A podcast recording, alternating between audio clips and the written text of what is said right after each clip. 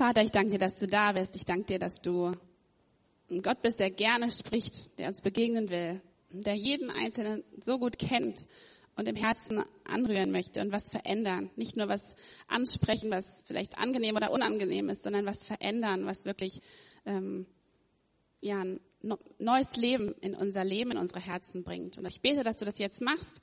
Ich bete, dass du wirkst durch deinen Heiligen Geist. Amen.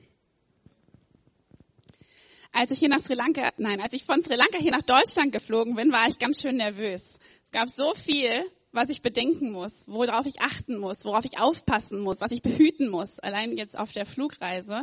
Natürlich meine Kinder und unser Gepäck, also vor allen Dingen das Handgepäck. Und dann war mir immer äh, vor, vor Augen, was, wenn ich die Tickets irgendwo verle verlege? Was, wenn ich die Pässe irgendwo auf einer Kante liegen lasse? Also ich habe schon sehr viel verlegt in meinem Leben und das war für, es war immer was, was Jerome macht. Das ist wirklich sein Ding. Er hält das, er hat das, er hat das in seiner Jacketttasche, mit der er gern fliegt und da habe ich immer die Hände frei für die Kinder. Und dieses Mal war so, ich muss vor allem auf die Tickets achten. Ich muss vor allem unsere Pässe behüten. Das ist das Wichtigste. Und es ist alles gut gegangen. Gott hat mir geholfen. Wir sind gut angekommen. Es war ähm, eine einigermaßen erfolgreiche Reise. Wir sind da. Und jetzt kann ich etwas entspannter schon wieder an den Rückflug denken und denke, das wird auch. Gott hilft. Es gibt so viele Sachen, die wir bedenken müssen, worauf wir aufpassen müssen, was wir behüten müssen in unserem Leben. Das ist unsere Verantwortung.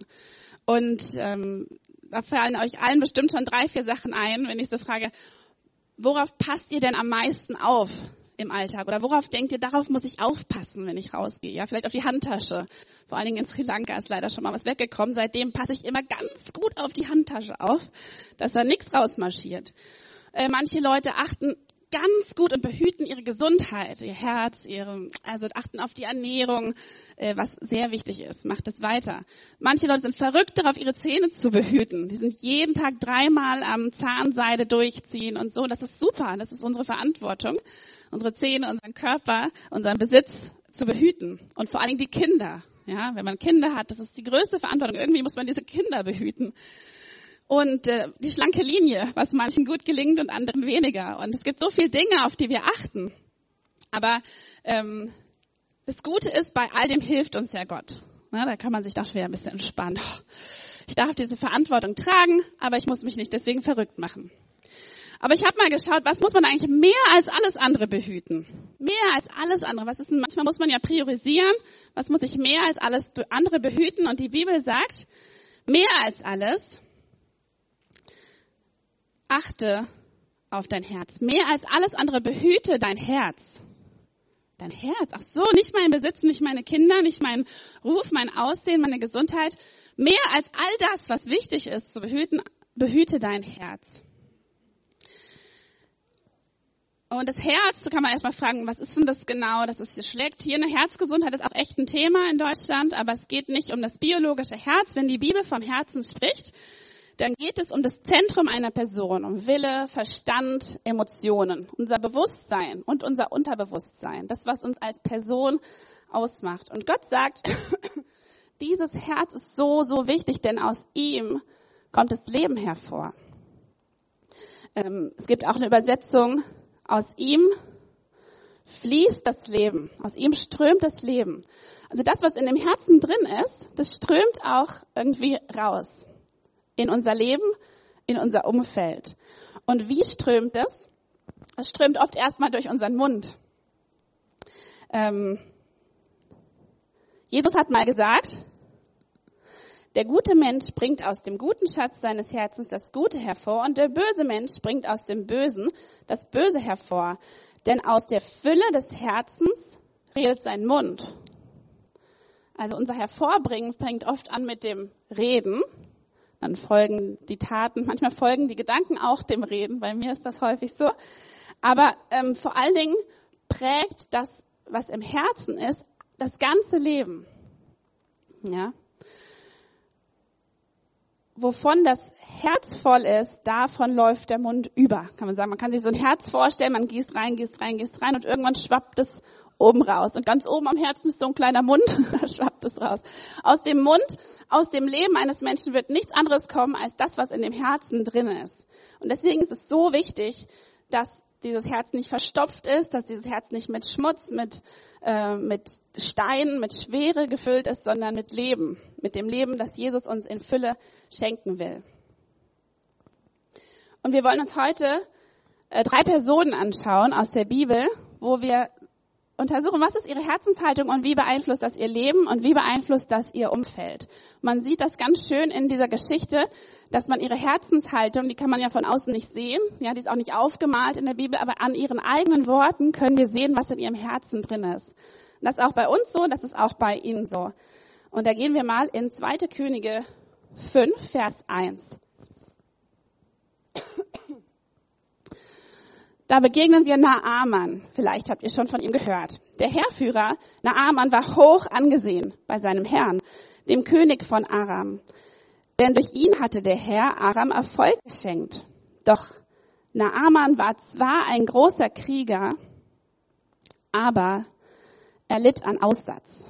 Also ihr müsst euch vorstellen, ein Mann, der super erfolgreich ist, richtig Karriere gemacht hat, von allen angesehen, von allen irgendwie respektiert, sehr wohlhabend. Der hat so alles erreicht, was man im Leben erreichen kann. Der hat es wirklich geschafft.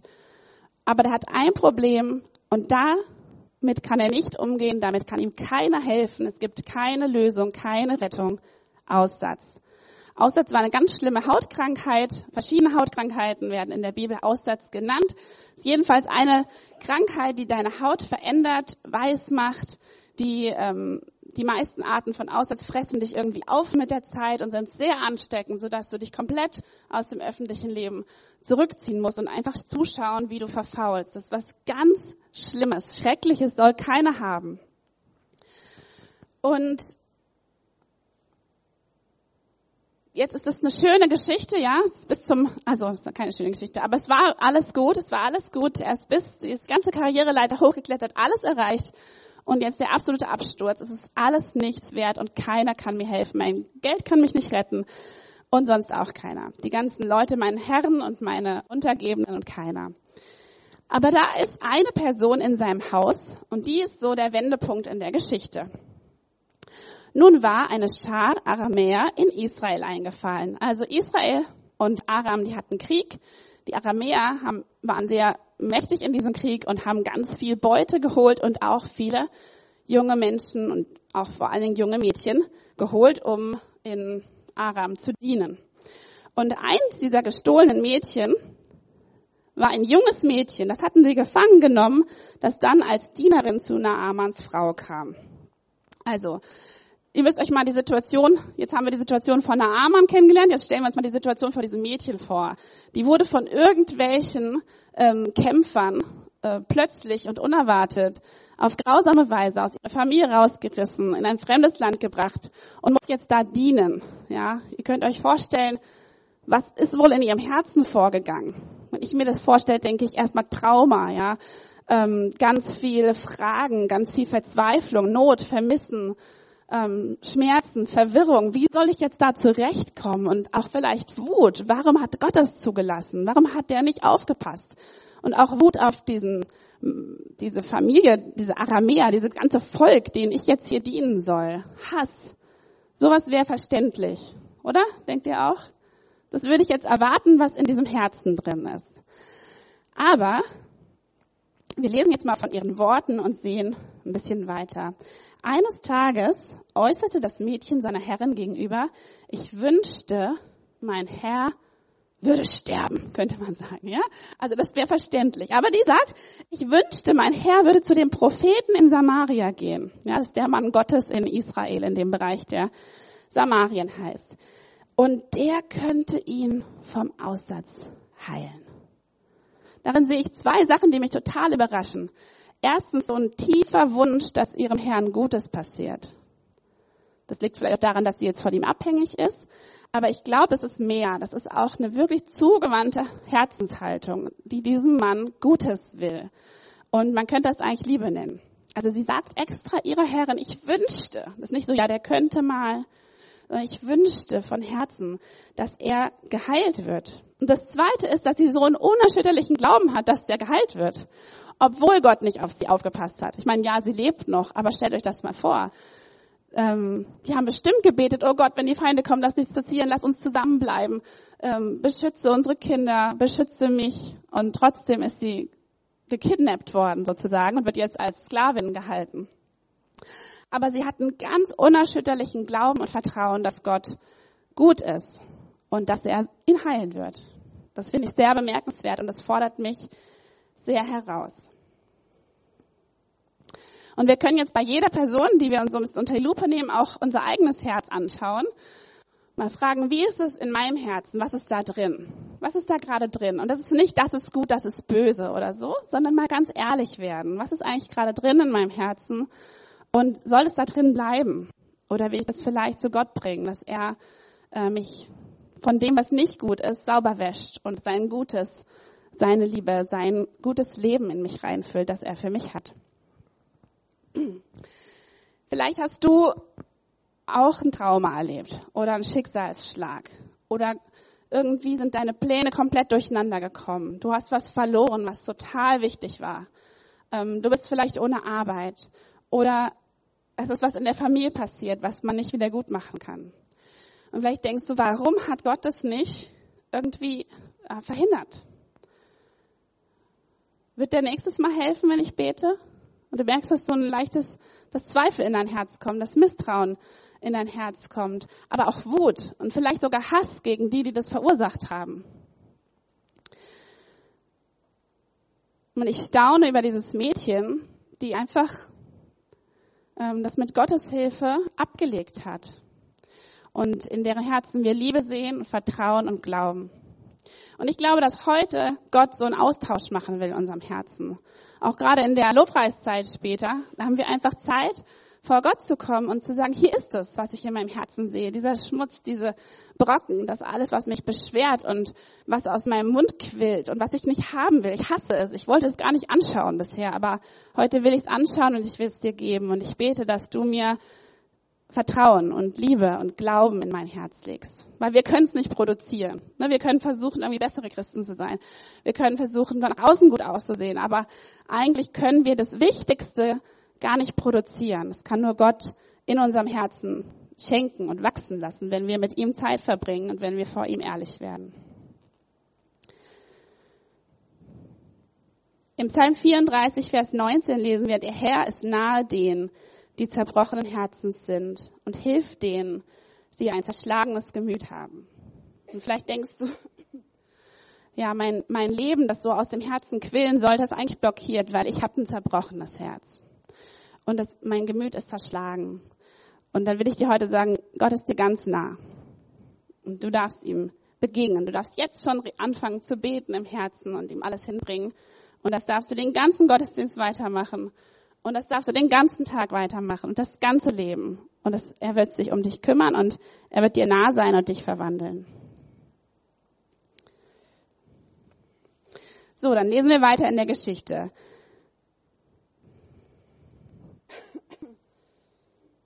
Ah, da habe ich ein paar Verse übersprungen, die wollte ich euch einfach nur erzählen, damit es nicht zu lang wird. Mal schauen, wie es klappt.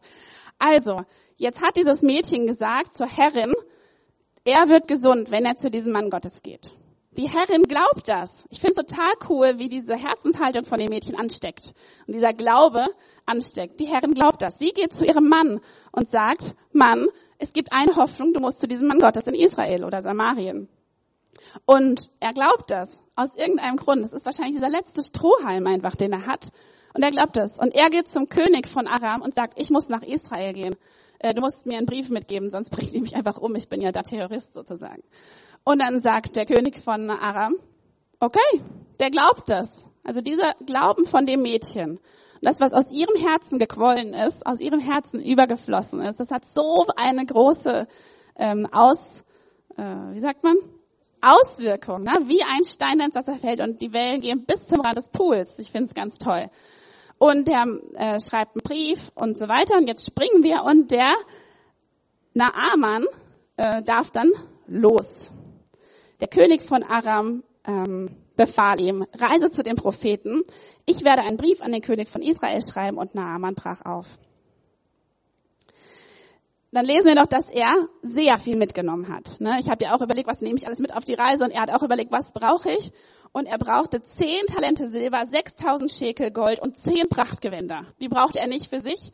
Er hat gedacht, wenn ich schon gehe, dann muss ich da irgendwie was bezahlen wenigstens. Und da sieht man, wie viel ihm das wert war. Also das sind Unsummen, die er mitgenommen hat. Seine Heilung war seine höchste Priorität. Er hätte alles dafür gegeben, alles. Er hätte alles dafür gemacht. Jetzt kommt er zu dem Propheten Elisa und er, der kommt nicht raus zu ihm. Müsst ihr euch mal vorstellen, da kommt ein respektierter, verehrter, reicher, großer Mann von weit her zu dem Propheten mit dem Glauben, der wird mich heilen. Und Elisa kommt nicht raus. Das ist eine, eine, wirklich eine Backpfeife in der Kultur. Also es ist absolute Disrespekt. Das fand ich sehr interessant. Elisa, nice, gute Manieren. Aber er lässt ihn durch einen Diener ausrichten, geh und wasche dich siebenmal im Jordan, dann wird deine Haut wieder gesund und du wirst geheilt sein. Das ist genau die gute Botschaft, auf die Naaman eigentlich gewartet hat. Dafür hat er Unsummen von Gold, Geld, Prachtgewändern mitgebracht. Er will doch gesund werden, darum geht's ihm. Warum geht's ihm plötzlich darum, geehrt zu werden, respektiert zu werden? Ego-Problem? Ja, ich glaube, der hat ein Ego-Problem, der hat Stolz in sich. Der, der sagt es sogar selber. Vers 11. Da ging Naaman ärgerlich fort. Was? Der soll doch hüpfend und freudejubelnd fortgehen und sich halt mal siebenmal untertauchen. Wo ist das Problem? Aber er geht ärgerlich fort. Ich hatte angenommen, dass er persönlich zu mir kommt, sagte er. Ich hatte erwartet, dass er die Hand über die aussätzige Haut ausstrecken, den Namen des Herrn seines Gottes anrufen und mich heilen würde. Sind der Abana und der Parpa in Damaskus nicht besser als all diese Flüsse hier?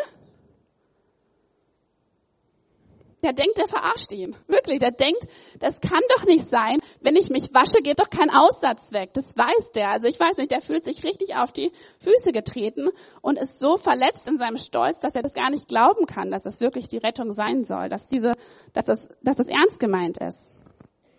Er sagt, warum kann ich mich nicht in ihnen waschen und geheilt werden, in diesen Flüssen zu Hause? Und er drehte sich um und er ging zornig fort. Und man sieht ganz deutlich, was ist in seinem Herzen drin. Und wir dürfen auch wieder schauen, was ist denn in unseren Herzen so drin, ne? wenn es nicht nach unserem Willen geht, wenn wir uns beleidigt fühlen, wenn wir uns übergangen fühlen, wenn wir uns vor den Kopf gestoßen fühlen. Dann kommt so raus manchmal, was in uns steckt. Was ist da? Verachtung, Stolz, Zorn, Ego oder Demut, Offenheit, Gehorsam. Ja, es ist okay, wenn Gott es komplett anders macht und uns total dumm dastehen lässt. Wirklich, wir, wir haben uns auch, auch so gefühlt in Sri Lanka. Ja, wir haben im Glauben dieses andere Zentrum abgegeben und weil wir wirklich den Eindruck hatten, Gott sagt, gebt es ab. Vertraut mir, dass ich euch das nächste gebe. Und wir fühlen uns so blöd manchmal, ne? weil die Leute fragen, alle fragen, was ist da mit diesem Zentrum? Und geht's nicht weiter? Ach, wir müssen für Gericht. Das machen aber gute Christen nicht, ne? Das kommt auch noch dazu.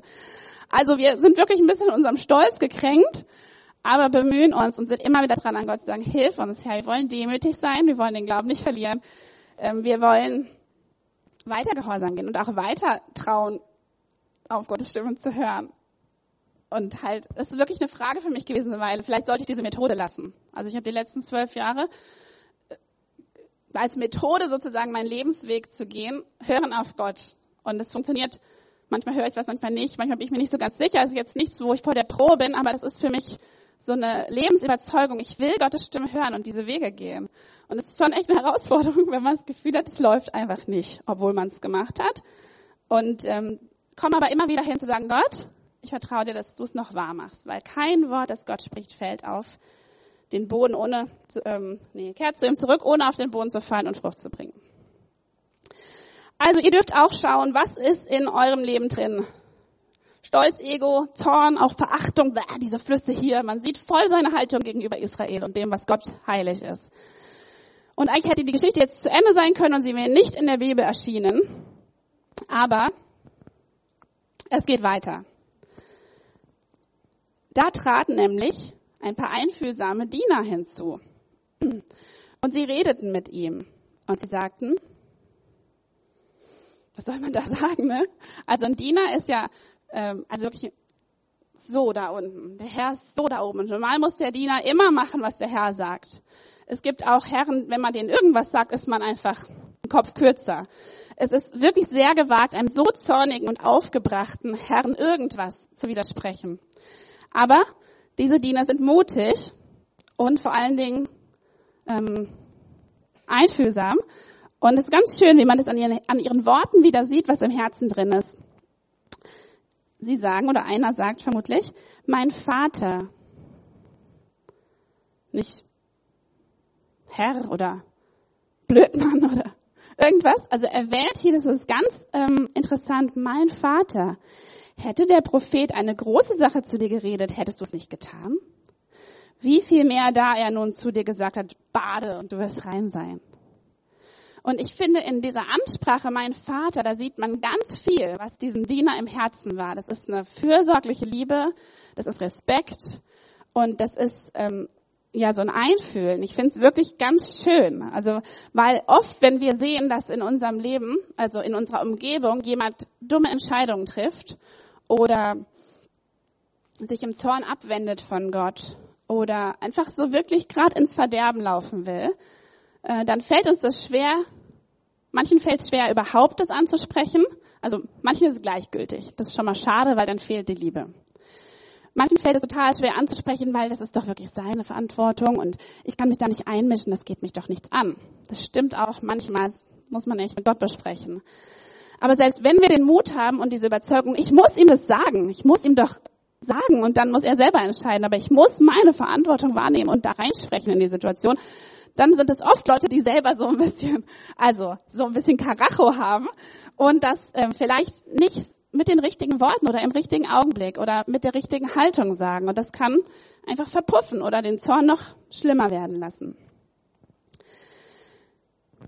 Wir lesen auch in den Sprüchen, eine freundliche Antwort wendet Zorn ab, aber ein kränkendes Wort heizt ihn an. Und ähm, ja, wir können auch selber mal wieder gucken, vielleicht gibt es jemanden in unserem Leben, gerade jetzt oder in der, ja, am besten wäre gerade jetzt, wo ich eigentlich weiß, der läuft in eine falsche Richtung. Der ist dabei, sich von Gott abzuwenden. Der ist dabei, den ganzen Segen auszuschlagen und die Rettung, die Gott ihm angeboten hat. Und vielleicht ist in dir so, ein, so eine Ungeduld. Oh, warum macht er das nicht einfach? Mann, der sieht doch, was er tut. Oder vielleicht ist in dir so, ein, so eine Zaghaftigkeit. Ich kann das einfach, ich weiß nicht, wie ich das sagen soll. Und der nimmt das mir bestimmt krumm. Und vielleicht hast du aber auch diese Überzeugung, ich muss es sagen, aber du weißt nicht wie. Und dann ist in jeder dieser Situationen genau das Richtige, dein Herz Gott hinzuhalten und zu sagen, bitte nimm alles weg, was jetzt diese Unterhaltung verderben könnte und mach meine Herzenshaltung erstmal richtig. Dass er, dass die Ungeduld und die Besserwisserei und vielleicht auch Gleichgültigkeit aus meinem Herzen verschwindet und dass ich stattdessen Weisheit habe, was ich sagen kann und diese Sanftheit und Freundlichkeit im Herzen, dass der andere es auch annehmen kann. Und dann den Mut, einfach hinzugehen und zu sprechen. Und manchmal hilft es auch nicht zu sprechen, ja. Der war jetzt ja kein Christ, der konnte nur sprechen. Aber wir können auch immer erstmal beten für die Person. Dann wird für, uns, für die Samen unserer Worte der Boden etwas vorbereitet. Aber wir dürfen Jesus unser Herz bringen, egal was drin ist. Ja, manchmal denkt man, das muss ich draußen abgeben, wenn ich in die Kirche komme. Aber es ist nicht so. Ihr dürft alles mitbringen. Und dann dürft ihr es hier Jesus vor die Füße legen oder direkt in die Hände geben oder wie ihr euch das vorstellen wollt. Und er will euch verändern. Er will uns verändern. Er will unser Herz ganz neu und lebendig machen und überfließen lassen.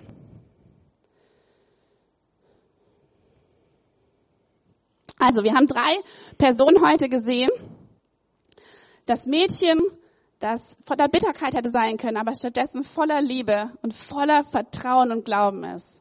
Dann Naaman, der sich durch seine Herzenshaltung von Stolz und äh, Zorn und Ego fast das Leben genommen hätte.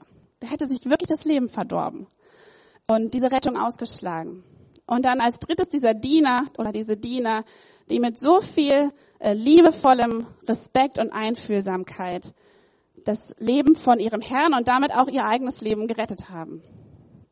Und wir dürfen jetzt einfach unsere Herzen vor Gott bringen, mit allem, was wir da drin sehen, mit allem, was wir ähm, da gar nicht sehen wollen oder auch einfach das Herz und sagen, Gott, ich, ich weiß überhaupt nicht, was eigentlich so drin steckt in mir. Und jetzt in dieser Zeit, wo wir singen, wo wir gesungene Gebete zu Gott bringen, uns berühren lassen von ihm und verändern lassen.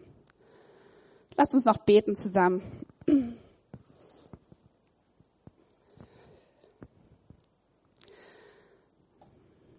Jesus, ich danke dir, dass du von Herzen sanftmütig und demütig bist. Danke, dass du so ein liebevolles, starkes Herz hast für uns, dass wir zu dir kommen dürfen mit unseren Herzen, die oft ja zerbrochen oder niedergeschlagen sind oder gefüllt mit irgendwas, was das Leben uns raubt, was uns blockiert.